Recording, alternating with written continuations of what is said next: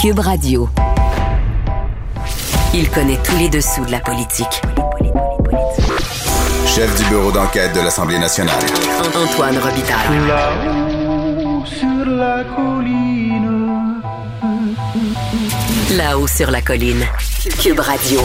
Bon vendredi à tous. Aujourd'hui à l'émission, les bulletineuses Yasmine Abdel-Fadel et Sophie Villeneuve remettent des bonnets d'âne chicanes d'adolescentes à Geneviève Guilbeault et Marois Risky, mais aussi à Christine Saint-Pierre et Lise Thériault, un méritas présidente à Joël Boutin et un méritas juste indignation à Ruba Gazal. Mais d'abord, mais d'abord, c'est vendredi, jour du dialogue des barbus. C'est pas moi qui dis ça, c'est mon tonton Thomas. C'est pas moi qui dis ça, c'est mon tonton Thomas.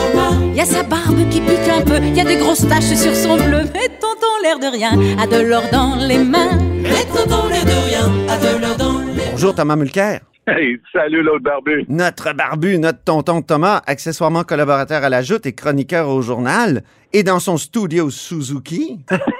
Il roule aujourd'hui. Ben oui, ne vous inquiétez pas. Comme dirait Charest, j'ai les deux mains sur le volant. J'aime ça quand tu cites Jean Charest, euh, Thomas Mulcair. Je je suis pas sûr que lui, il aime ça, par exemple. OK. Ta chronique ce matin s'intitule Avec une crise, l'important, c'est d'apprendre. Puis tu contrastes Oui. euh, vraiment la Oui. position du Québec actuellement et, et la position des provinces où il y a eu des négationnistes de la COVID. Oui, parce que ici, évidemment, le week-end dernier, on a eu droit à non négationnistes, mais c'était quand même circonscrit et c'était, bon, des flyers qui avaient loué des autobus pour venir exprimer que tout ça, c'était un complot du gouvernement pour nous contrôler. Mais euh, dans une place comme Alberta, Jason Kenney est aux prises avec une fronde de la part de ses propres députés. Rappelons qu'un de ses faits d'armes politiques, et c'était toute une prouesse, il y avait, les conservateurs n'étaient pas assez conservateurs en Alberta Mhm. au goût des gens vraiment de droite. Donc, ils ont fondé une partie qu'ils appelaient Wild Rose. Ben Rose oui. sauvage, on, on pourrait traduire. Donc, eux, ils, ils ont pas, ils sont pas assez proches de former un gouvernement à un moment donné. Donc, Kenny a dit, moi, je vais unite the right. Je vais unifier la droite euh, sous un, un- un parapluie qui va être ce parti conservateur unifié. Très bien. Il, il réussit son coup, Antoine. Quand, quand même, en termes politiques, c'est un coup de maître ce qu'il a réussi. Ben oui. Mais voilà il a réussi à déloger le, le- le NPD du pouvoir.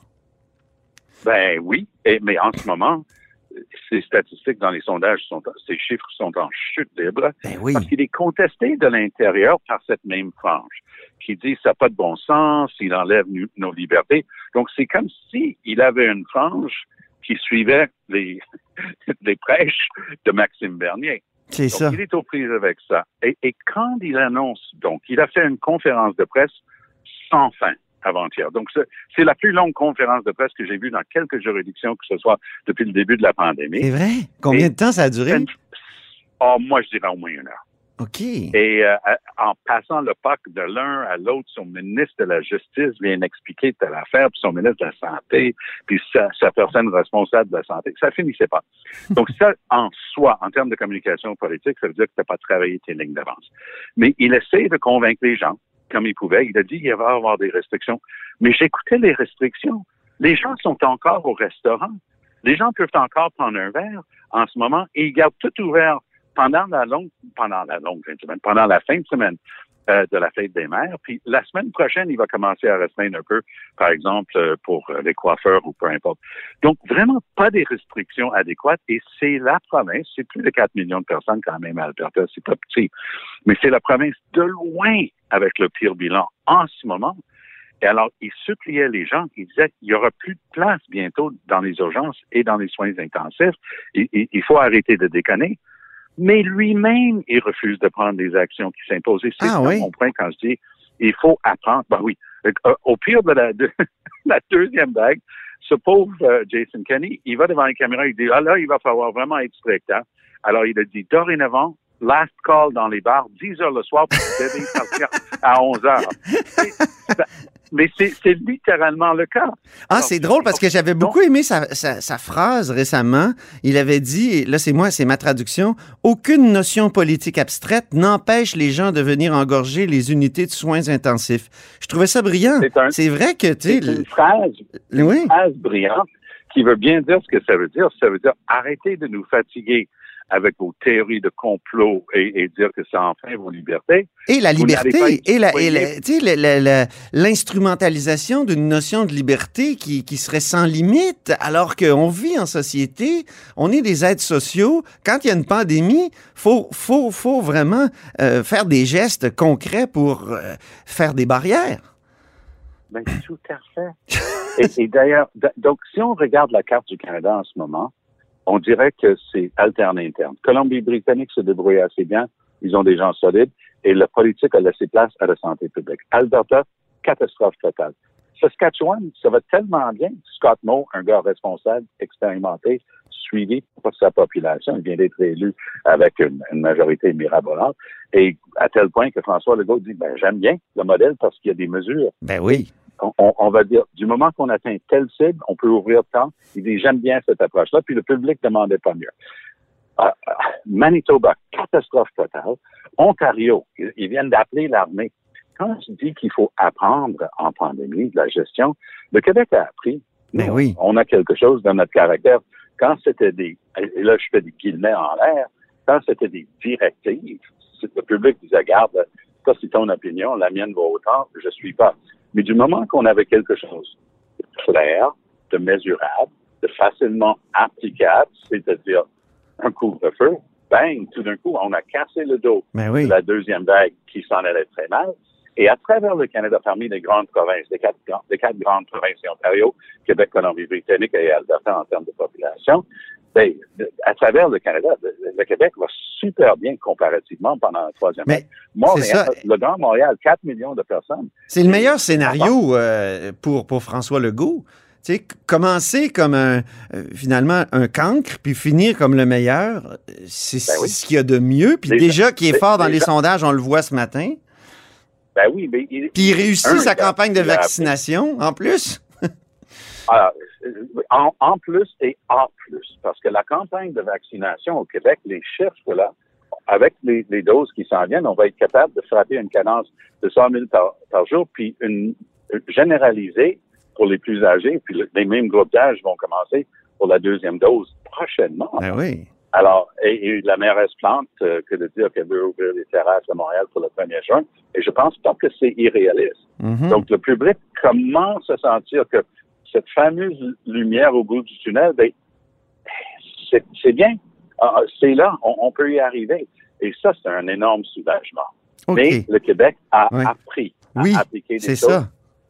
Puis et le Québec croit à la vaccination, qu'on- concerne- qu'on- on le voit ce matin dans le sondage, de 82 85 bon. Alors qu'en Ah, France, c'est beaucoup plus bas, hein? Toi qui connais bien la France, qui a un pied en Ah, France je connais aussi. bien la- Les, les Français sont très sceptiques à l'égard de leur gouvernement d'une manière générale. Ouais. Et euh, ils ont tellement foiré tout en France depuis le début de la pandémie. Euh, nous, nous, on peut bien se lamenter. La première vague, c'était une catastrophe. Mais euh, la, la France, c'est catastrophe par-dessus catastrophe par-dessus catastrophe. C'est ça. Incompétence totale. L'École nationale d'administration, ferme, euh, met- mettez la clé dans la porte, puis s'il n'y avait pas des narcs en train de gérer le gouvernement français, juste des gens avec de l'expérience et du gros bon sens, il aurait des chances. Euh, parlons, parlons de la langue française maintenant. Le gouvernement Legault Ben oui. qui euh, pourrait retirer ou il songe à retirer le statut de ville bilingue aux municipalités qui n'ont plus le nombre suffisant de citoyens non francophones. Est-ce que c'est Ah, pas une bonne non, idée? C'est pas une, une bonne idée, ça? Pour promouvoir le Ça, français. Ça, c'est.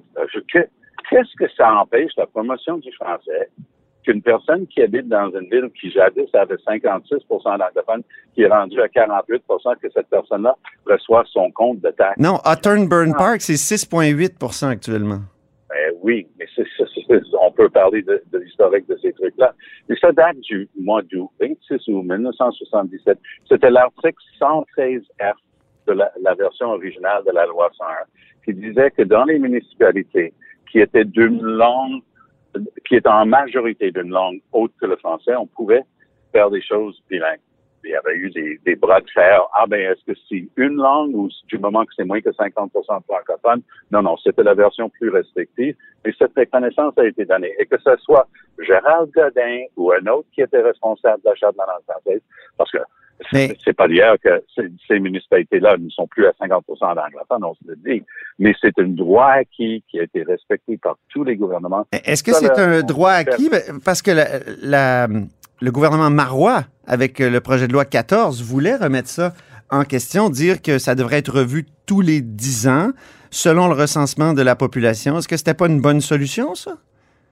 Ben, regarde, si, si tu es capable de me dire, tu me regardes dans les yeux, tu me dire, Thomas, le fait français au Québec est menacé parce que à Beaconsfield, les gens reçoivent leur compte de taxes bilingue, je vais te suivre parce que je te Ben, crois. S'il y a des nouveaux arrivants, c'est parce que c'est... toujours la moi, difficulté que- de, de promouvoir le français langue commune, Tom. Mais tu sais, on- on- tu, tu le dis, tu le soulignes souvent que au fédéral, Mélanie Joly, euh, Trudeau, ils ont changé leur discours maintenant. On sait bien que c'est le français et non l'anglais qui a besoin de protection sur, euh, sur Ça, le territoire du. Québec.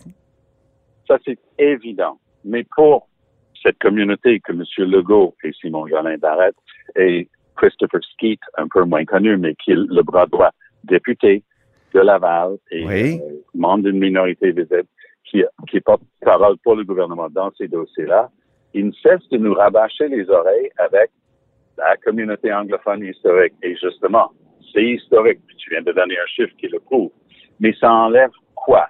Objectivement, si tu as déjà mis les pieds à Otterburn Park, qui est mon cas, ou à Greenfield Park, ça enlève quoi?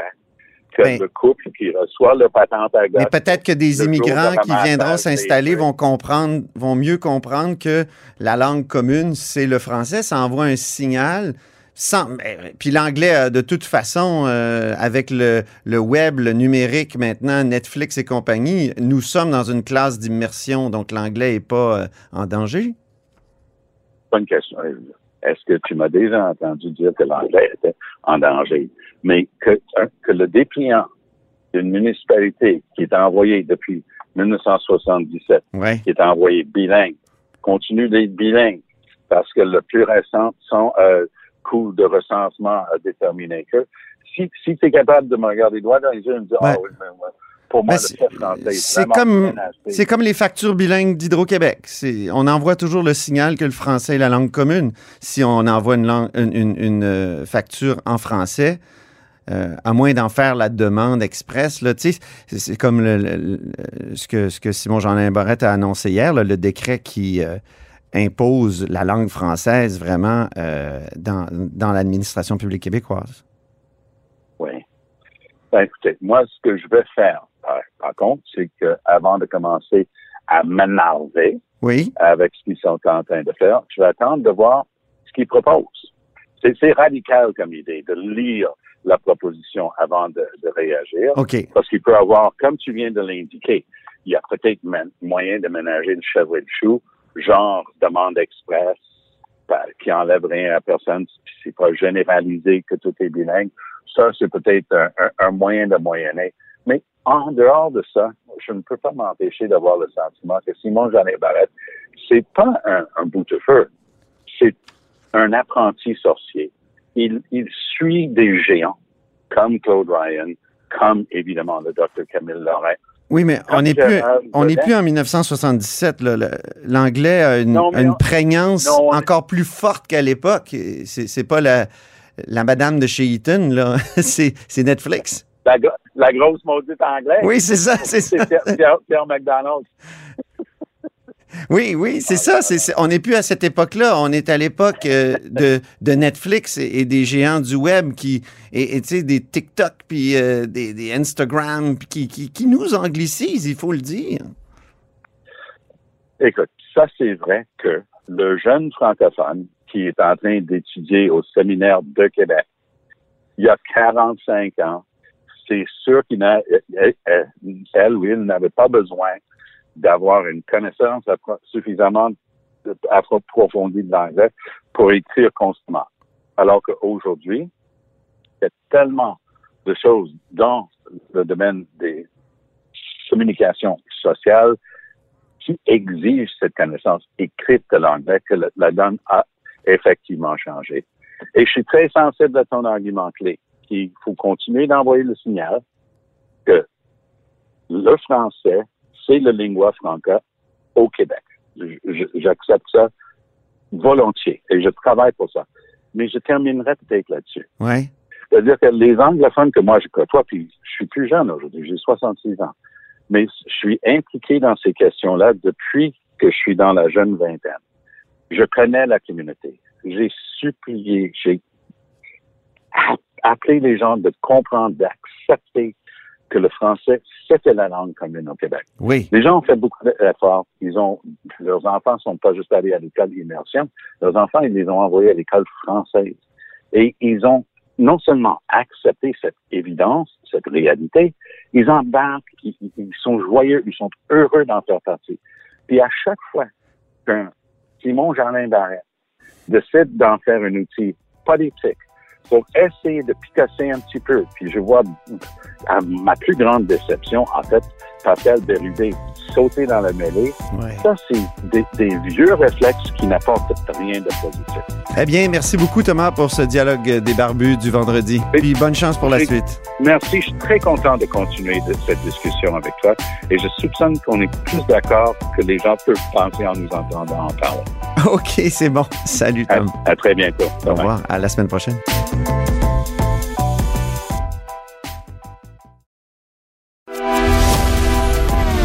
Grand philosophe, poète dans l'âme, la politique pour lui est comme un grand roman d'amour. Vous écoutez Antoine Robitaille, là-haut sur la colline. Qui c'est qui est très gentil? Qui c'est qui est très méchant? Qui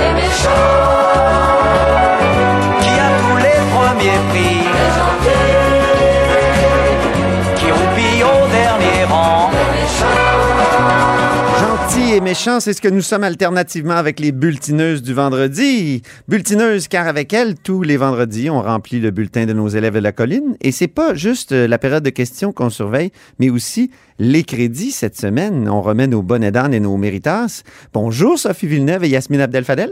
Bonjour Antoine. Bonjour Antoine. Nos bulletineuses sont deux ex des arcanes politiques. Sophie est maintenant présidente de Article 79, un service de surveillance parlementaire, et Yasmine est consultante en communication et relations gouvernementales. Et c'est, comme dit Yves Bolduc, Yasmine qui décide. Elle donne le méritas numéro un. On commence par être gentil. Le premier méritage à Madame Gazal, qui est euh, députée de Québec solidaire, qui s'est levée en chambre cette semaine pour témoigner de son vécu d'immigrante finalement et dire qu'elle a été blessée par les propos du premier ministre François Legault. Rappelons que François Legault, lors d'un événement avec le Conseil du patronat, il a dit que euh, des immigrants qui gagneraient moins que 56 000 dollars par année, ben ça l'intéresse pas parce que ça fait diminuer la moyenne, euh, le revenu moyen des Québécois. Alors, euh, Madame Gazelle s'est levée, c'était senti et euh, des propos comme ça là, ça peut être choquant, ça peut ça peut blesser. Oui. Euh, c'est le fun de voir qu'une qu'une immigrante de première génération qui est venue, qui a étudié, dont les parents ont beaucoup travaillé, ben, se retrouve aujourd'hui comme représentante du peuple à l'Assemblée nationale. Méritage à Madame Gazal qui, euh, qui se lève souvent pour euh, faire part de ses valeurs et euh, de ne pas être gênée de les exprimer. Oui, Sophie, sur ce sujet. En fait, c'est un bel exemple, je trouve, de, de, de- d'intégration réussie qui euh, permet à un immigrant justement première génération de se retrouver dans un poste puis dans des conditions très favorables. Moi, j'ai pas été infiniment choquée, je dois dire, par les déclarations de François Legault.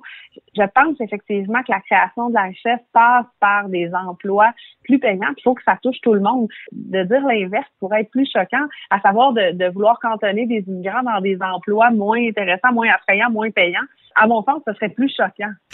Mais dans, dans les propos du premier ministre, il y avait comme une réduction de l'immigrant à son apport économique. Et évidemment, Ben, c'était dans un contexte économique. Là, Euh, je comprends qu'il parlait à des chambres Oui, de mais, commerce, mais mais, tout de même, c'est ça, tout de même. ouais. Mais tout de même, tu sais, euh, l'immigration, l'apport de l'immigration, elle est certes économique, c'est le vieillissement de la population qui fait en sorte qu'on a besoin de talents de partout dans le monde pour venir relever les défis économiques ici au Québec, mais ce n'est pas juste ça. Et souvent, là, on va se Ah. dire, la pénurie de main-d'œuvre que l'on connaît et que l'on ne veut pas reconnaître de la partie gouvernementale, c'est les immigrants qui viennent et qui occupent des emplois dans les manufactures, dans les usines de montage, euh, dans les restaurants, sais, des, des, des, des emplois là que c'est pas 56 000 dollars par année, ben c'est beaucoup d'immigrants qui occupent ça. Puis leur dire que ouais non c'est pas vraiment ça qu'on veut nous du monde de même, ben ça diminue finalement la valeur et l'apport de ce monde-là. Ouais, j'ai pas entendu comme ça. Moi, j'ai plutôt eu l'impression qu'il fallait justement valoriser le fait d'aller chercher de l'immigration qui peut aussi occuper une place. Parce que je suis pas d'accord avec toi. L'immigration, c'est autre chose que juste économique. Ça vient créer une diversité, ça vient créer culturellement des différences, puis ça vient donner un accès, une ouverture. Tu sais, je suis 100% d'accord avec toi là-dessus. Puis le 56 Moi, je- 000, on peut l'atteindre à la deuxième, troisième génération assez Oui. rapidement aussi. là. C'est ça l'affaire. Exact, exactement, Ouais, exactement. C'est, c'est peut-être ça le problème de, de la déclaration de M. Legault. Donc, Sophie, toi, ton premier méritas va à qui?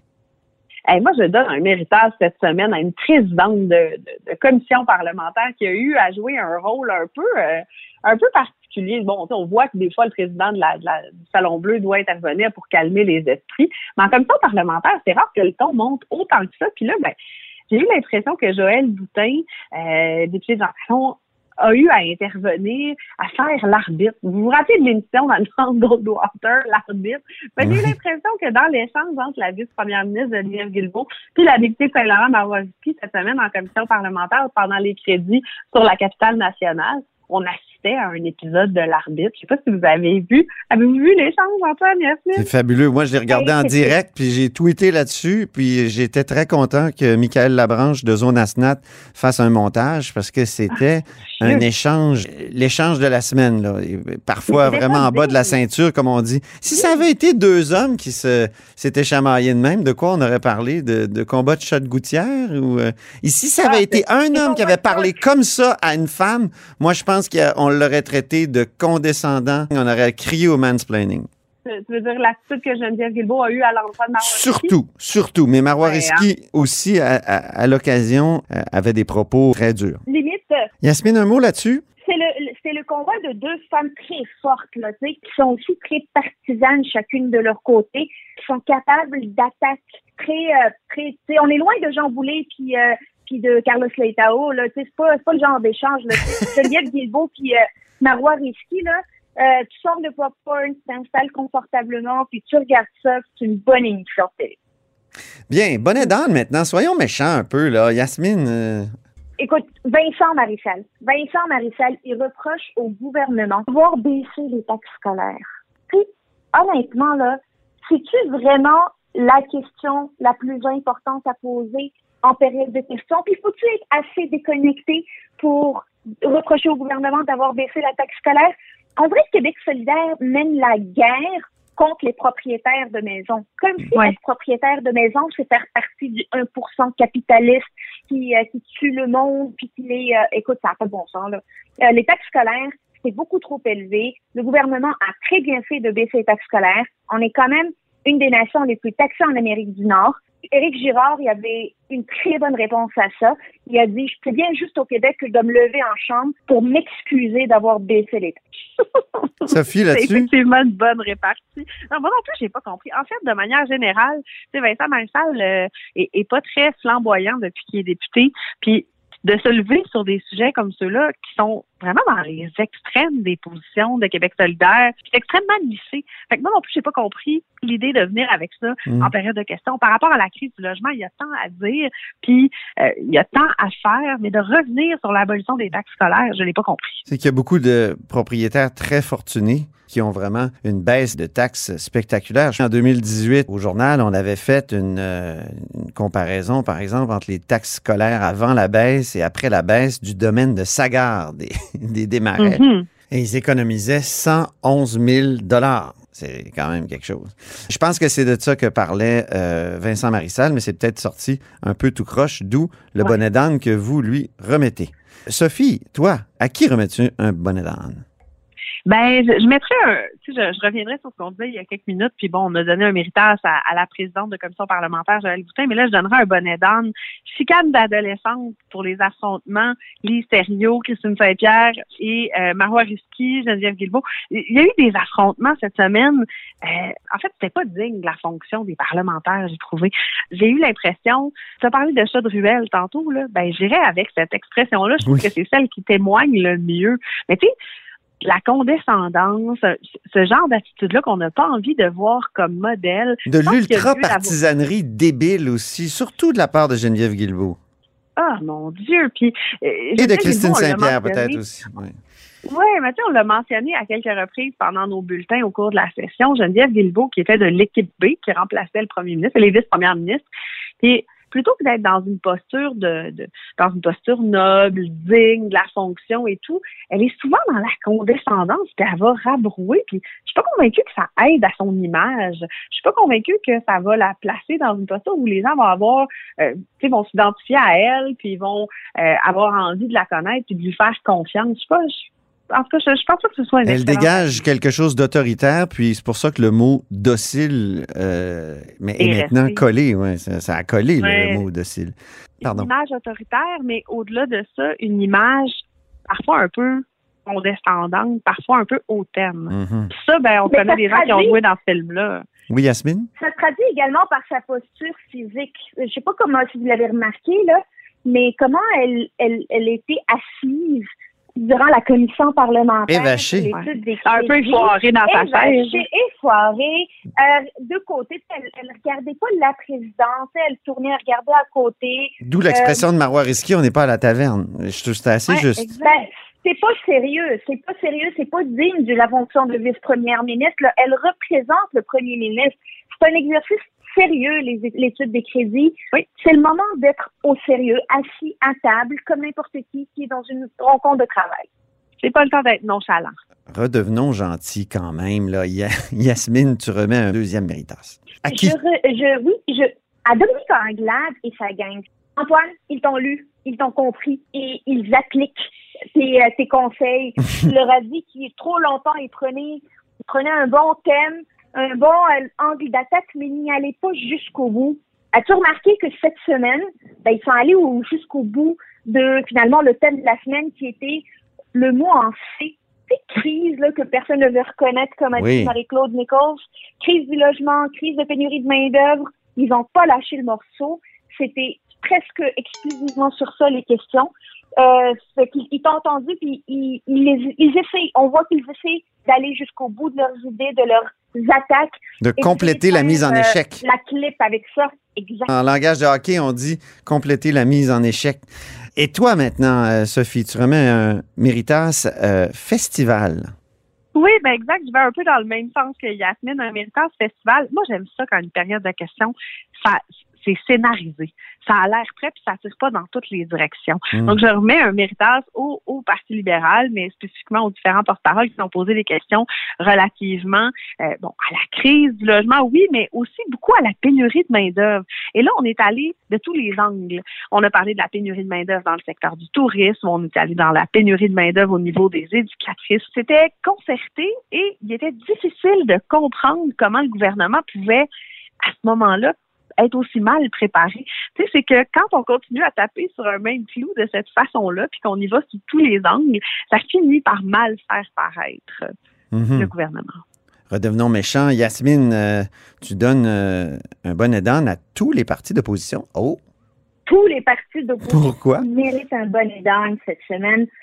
Et on peut pas passer à côté du fait qu'il y a eu une démission due à de l'harcèlement psychologique allégué euh, de la part de certains conseillers politiques envers Marie-Ève Proulx. Mhm. Pas de question en période de questions là-dessus. Hey, c'est quand même la démission d'une ministre qui euh, qui a qui a des portes tournantes en guise de cabinet, 15 personnes qui ont dicté, plusieurs allégations d'harcèlement psychologique. C'est pas la première fois. Le premier ministre a dû mettre son pied à terre et aucune question là-dessus. Aucune. Euh, moi, je comprends pas. Est-ce que les partis d'opposition ont peur que on fouille un petit peu dans, dans leur caucus? Pourquoi ne pas poser de questions sur euh, les euh, finalement la saga Marie-Ève Proux et comment s'assurer que le personnel de circonscription, parce que Marie-Ève Proux va rester dans le caucus, soit protégé? Je sais pas qu'est-ce que vous en pensez, mais moi, je trouve que c'est anguille sous roche. Sophie, en terminant? Anguille sous roche, mais tu l'as dit, Yasmine, c'est difficile pour les autres partis parce que personne peut montrer 100% passe blanche. Tu sais, des cas comme ça, des situations comme ça où il y a euh, des plaintes en milieu de travail, il y en a dans chaque partie, je pense. Tu, sais, tu l'as dit, il y en a eu 11 dans la dernière année. Il y a eu 11 cas où il y a eu des, des plaintes en matière de harcèlement psychologique. Donc, je pense que c'est un piège, puis tout le monde a voulu éviter de mettre la main dedans. Hey, on terminerait quand même par une note gentille. C'est euh, Yasmine qui remet un méritas à Carlos Letao. Carlos, le Jedi Leitao, est revenu encore à la charge cette semaine. Le premier ministre, en répondant à la, à la chef d'opposition officielle, Dominique Anglade, a prétendu que le Parti libéral avançait des chiffres euh, de l'ordre de 140 000 immigrants par année. On sait que c'était pas tout à fait vrai. Ça a fait sortir Carlos euh, Leitao de ses gonds et euh, il a, comme il dit lui-même, et je le cite, il a dit qu'il vient de scraper sa question pour essayer de corriger le premier ministre. Il est toujours. Moi, euh, j'y donne un bonnet d'âne quand même, anglicisation pour ce mot. Oui, mais Il aurait pu dire parce que- Ouais. Excusez, mon oncle Sandrine, il ne peut pas s'empêcher. Désolé. Il va falloir se faire un palmarès des anglicismes et des mauvaises expressions à la Chambre. Antoine, je pense qu'on aurait du fun à Oui, un recueil des anglicismes non parlementaires, oui. On aurait même du plaisir, je dirais. OK. Mer- Merci beaucoup, les bulletineuses. On se reparle la semaine prochaine. Merci, bonne semaine. Bye bye. Salut. Et c'est tout pour cette semaine à la haut sur la colline. Merci d'avoir été des nôtres. Merci beaucoup même. N'hésitez surtout pas à diffuser vos segments préférés sur vos réseaux. Et je vous dis à lundi. Ce segment politique vous est offert par Article 79 Surveillance parlementaire. Pour être les premiers informés de ce qui se passe sur la colline, faites confiance à Article 79. Résumé des périodes de questions, suivi des projets de loi, décrets, nominations et tous les travaux parlementaires. Voyez les forfaits et abonnez-vous sur article79.com. Cube Radio.